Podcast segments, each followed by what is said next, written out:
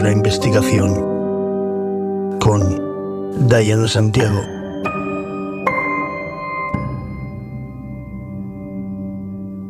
Hola, soy Diana Santiago, detective privado y perfiladora criminal, y esto es El Poder de la Investigación.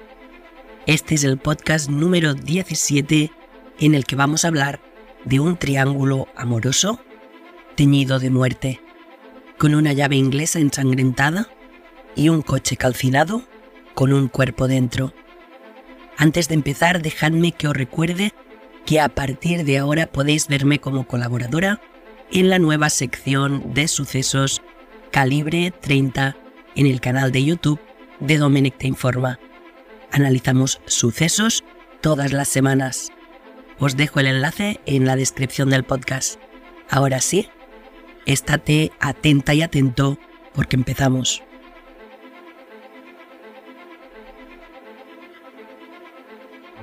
Para empezar el caso de hoy, vamos a situarnos en La Puebla. La Puebla es un pueblo que pertenece a Cartagena, en Murcia, de unos 1.500 habitantes aproximadamente. Tradicionalmente, la economía de la Puebla se ha basado y se basa en la agricultura, hortalizas, melones, patatas, cereales. Las aguas procedentes del trasvase, Tajo, Segura y la implantación de modernas técnicas de regadío han propiciado un importante desarrollo de esta actividad. Cada vez más está siendo un reclamo turístico, ya que la situación de la Puebla es especial para todo el mundo. Se encuentra a 20 minutos del Mar Menor y además es una zona tranquila y rural. Aquí vive Juan Manuel, Juanmi para los amigos, de 34 años. Él es un hombre divorciado y con una hija de 10 años, para la que trabaja de sol a sol y se desvive. Juanmi es un trabajador de campo que conduce un tractor en una empresa del Algar. Es una buena persona y humilde.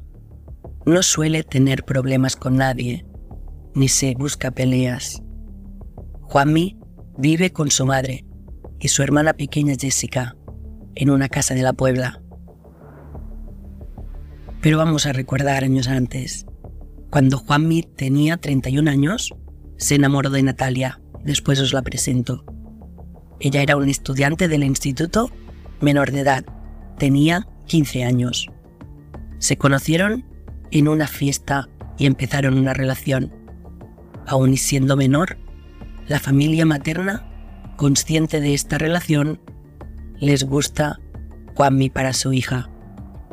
La relación de Natalia y Juanmi, la cual duraría cuatro años, empezó a ser muy tóxica. Y Juanmi empieza a pensar en la opción de dejarla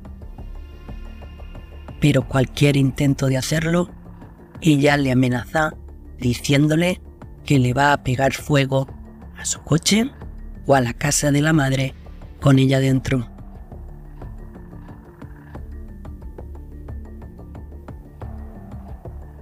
Según dice el entorno de Juanmi, el joven estaba viviendo con miedo, ya que ella lo acosaba por todas partes. La relación se volvió tóxica por los celos, también por las discusiones, pero no podían seguir así.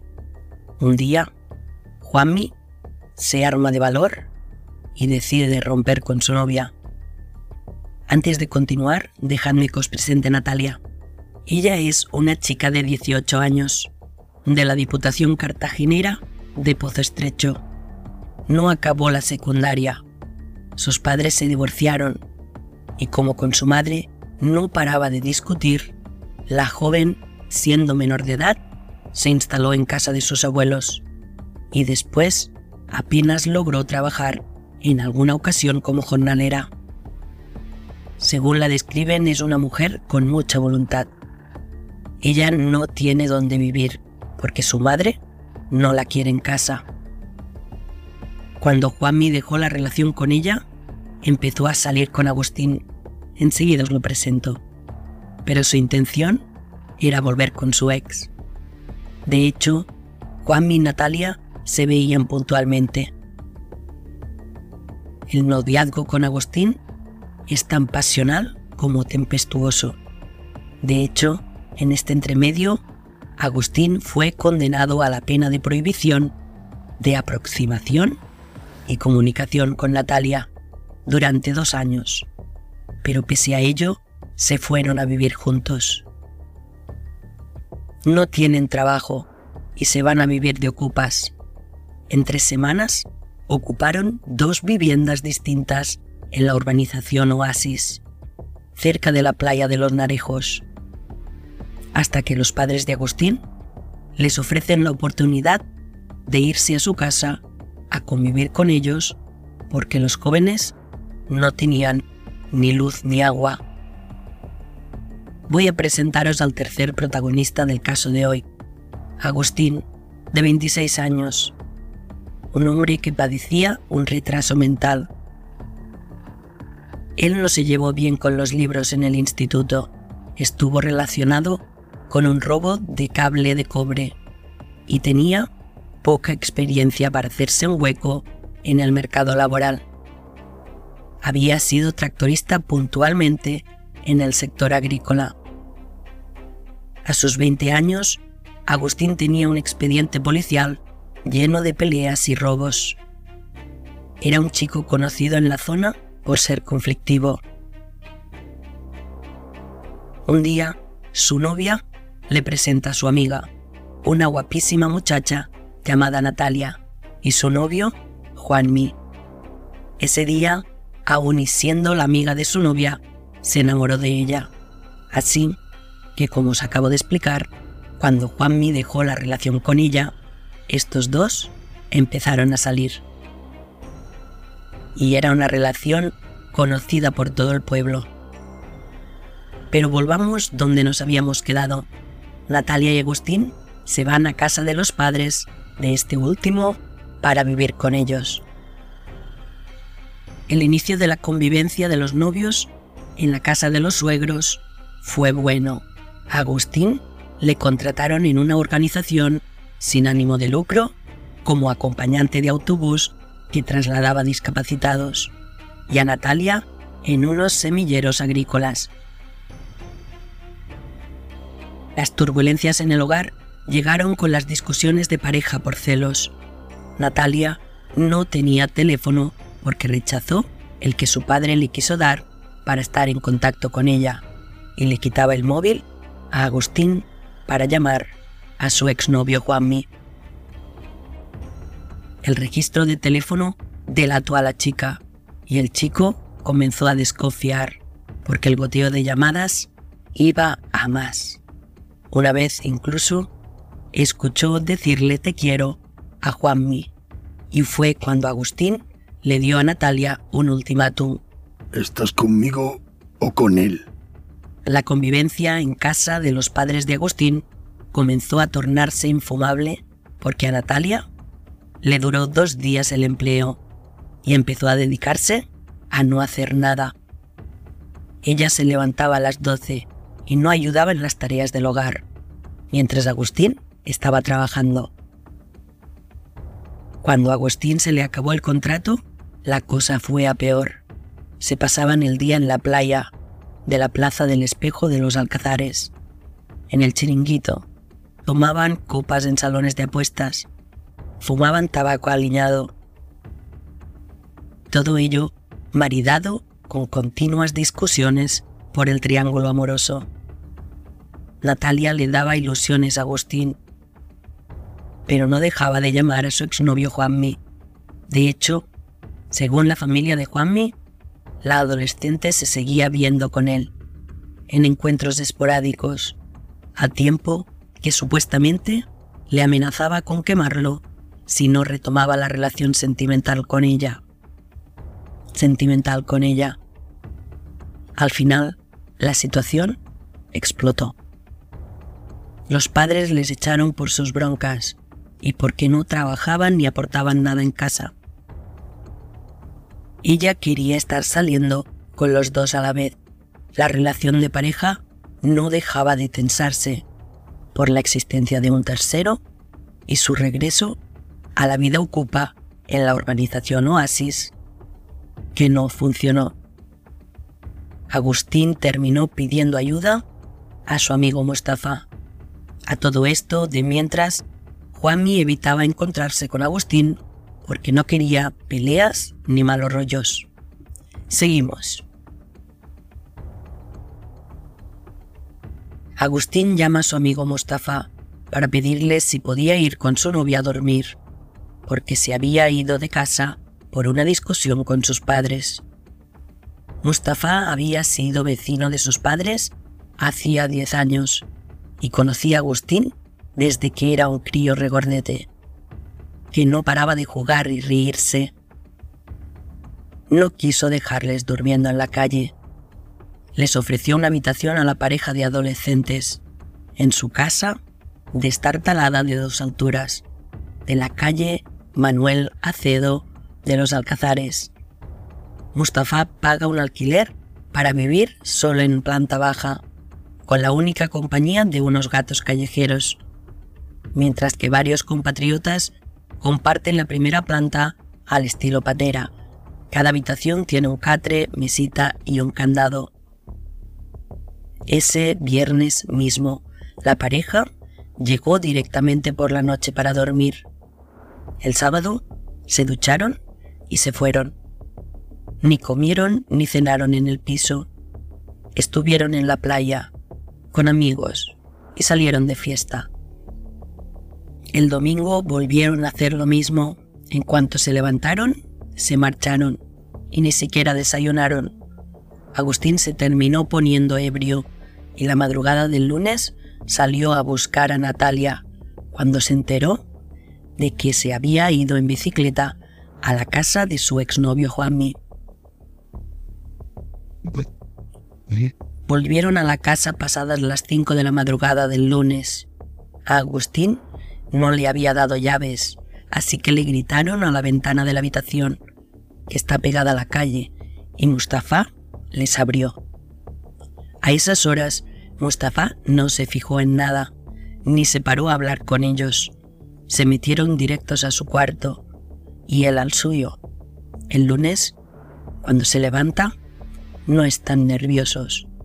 Natalia y Agustín se levantaron como siempre, a las 12 del mediodía. Se asearon y le dijeron que ya no iban a dormir más en su casa, se marchaban a Granada. Pero eso último nunca pasó.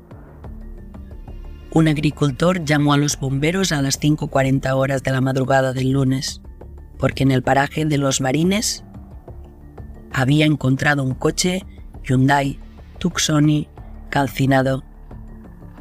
Pasada la una del mediodía, la Guardia Civil se plantó en casa de esta persona tras recabar información sobre los novios.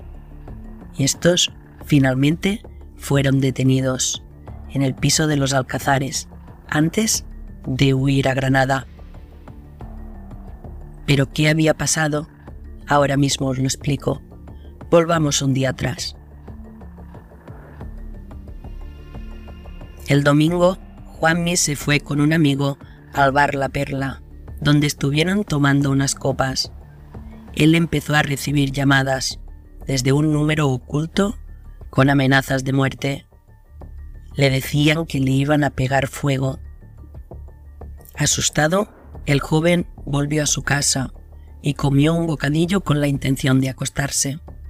Fue entonces cuando apareció Natalia con su bicicleta. Los dos se fueron con el coche a comprar tabaco y a unos terrenos que tenía la familia alquilados. Poco después llegó a su casa Agustín que buscaba a Natalia y a Juanmi. It's Kaylee Cuoco for Priceline. Ready to go to your happy place for a happy price? Well, why didn't you say so? Just download the Priceline app right now and save up to 60% on hotels. So, whether it's Cousin Kevin's Kazoo concert in Kansas City, go Kevin, or Becky's Bachelorette Bash in Bermuda, you never have to miss a trip ever again. So, download the Priceline app today. Your savings are waiting. Go to your happy place for a happy price. Go to your happy price, Priceline. Mientras estaban en los terrenos, Natalia llamó a Agustín y le dijo dónde estaban. Aún así, Jessica, la hermana pequeña de Juanmi, le envió un WhatsApp intentando evitar una tragedia. Te está buscando Agustín. Pero poco después, llamó pidiendo ayuda. Tras la llamada de auxilio, Jessica, Jessica, que me están dando una paliza. Me van a matar. se escucharon unos golpes y se cortó la conexión. La familia preocupada le estuvo buscando durante horas, pero ya era demasiado tarde. Apareció calcinado dentro del todoterreno, tras un fuego que se había declarado poco antes. El juzgado de instrucción número 3 de Cartagena ordenó el miércoles siguiente, dos días después del asesinato, el ingreso en prisión provisional comunicada y sin fianza para Natalia y Agustín por la muerte de Juan Manuel, cuyo cadáver fue encontrado en un coche incendiado. Se les investigó por un delito de asesinato o homicidio y omisión del deber de socorro. Además, a ella se la investigó por un delito contra la seguridad vial por conducir sin carné y a él por un quebrantamiento de medida cautelar ya que tenía una orden de alejamiento respecto de la detenida. Eran finales de agosto de 2021 cuando ocurrieron los hechos. Ahora, después de dos años en prisión preventiva, principio de noviembre de 2023, los dos sospechosos son juzgados en la sección quinta de la Audiencia Provincial de Murcia, con sede en Cartagena. El juicio se desarrolla ante un jurado popular. Natalia, que ahora tiene 20 años, entonces tenía 18, fue de madrugada a la vivienda de su exnovio, Juan Manuel, y ambos se trasladaron en el coche de él a una zona alejada, aunque dentro de la misma diputación. Una vez allí, ella llamó desde el teléfono a su entonces pareja Agustín, que se desplazó hasta el lugar en bici. Ambos hombres iniciaron una pelea durante la que el acusado golpeó a la víctima en la cabeza con una llave inglesa, a la vez que le propinó varios puñetazos que le hicieron sangrar. El herido manifestó su deseo de ir al hospital, con los que los tres se montaron en el vehículo de Juanmi, la acusada en el asiento del conductor, la víctima en el del copiloto y el procesado atrás.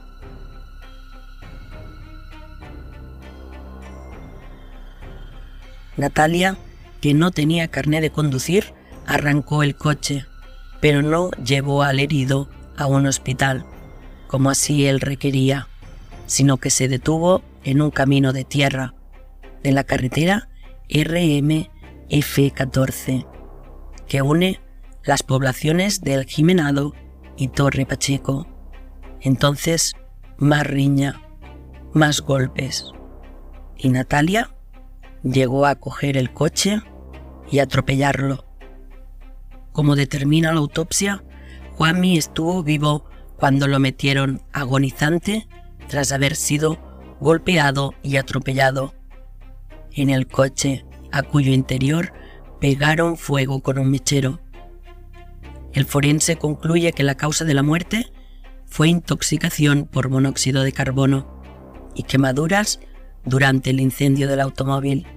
Los peritos han explicado al intervenir en el juicio que aunque gran parte del cuerpo había sido devorado por las llamas, pudieron recoger pruebas suficientes que demuestran que cuando se produjo el incendio aún estaba con vida, ya que llegó a respirar.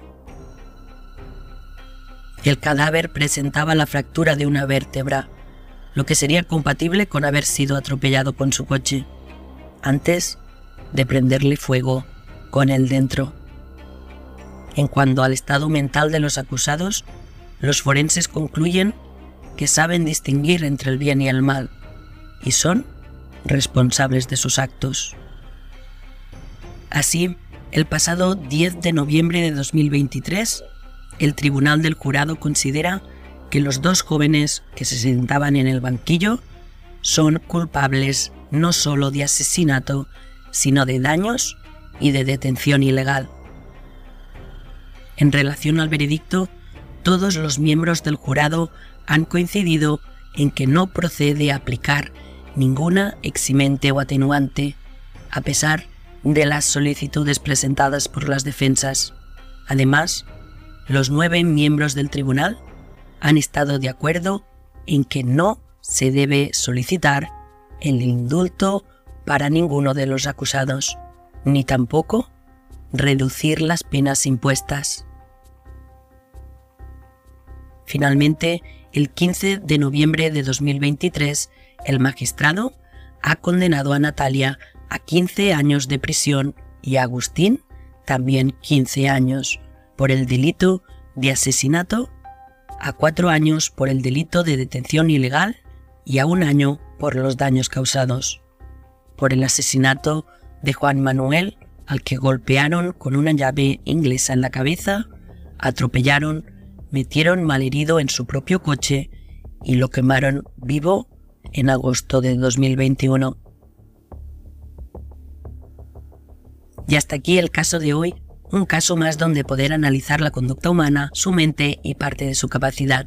Espero que os haya servido para poder realizar vuestros análisis y quiero recordaros que podéis seguirme en Instagram, El Poder de la Investigación, donde durante la semana voy subiendo información extra sobre los casos y sus actualizaciones. También si os gusta el podcast y queréis ayudarme a que crezca esta pequeña gran familia, agradecería muchísimo si podéis compartir el podcast, dejar vuestros comentarios, darle me gusta y todo eso que se dice. Ah, y además tenéis el link por si queréis invitarme a un café. Muchísimas gracias y recordad, podéis escucharme en Spotify, Evox y Amazon Music. Y nos vemos el próximo lunes con mucho más True Crime. Salud.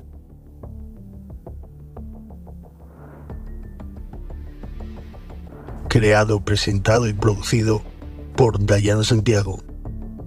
Edición de audio y creación musical Joel Villar.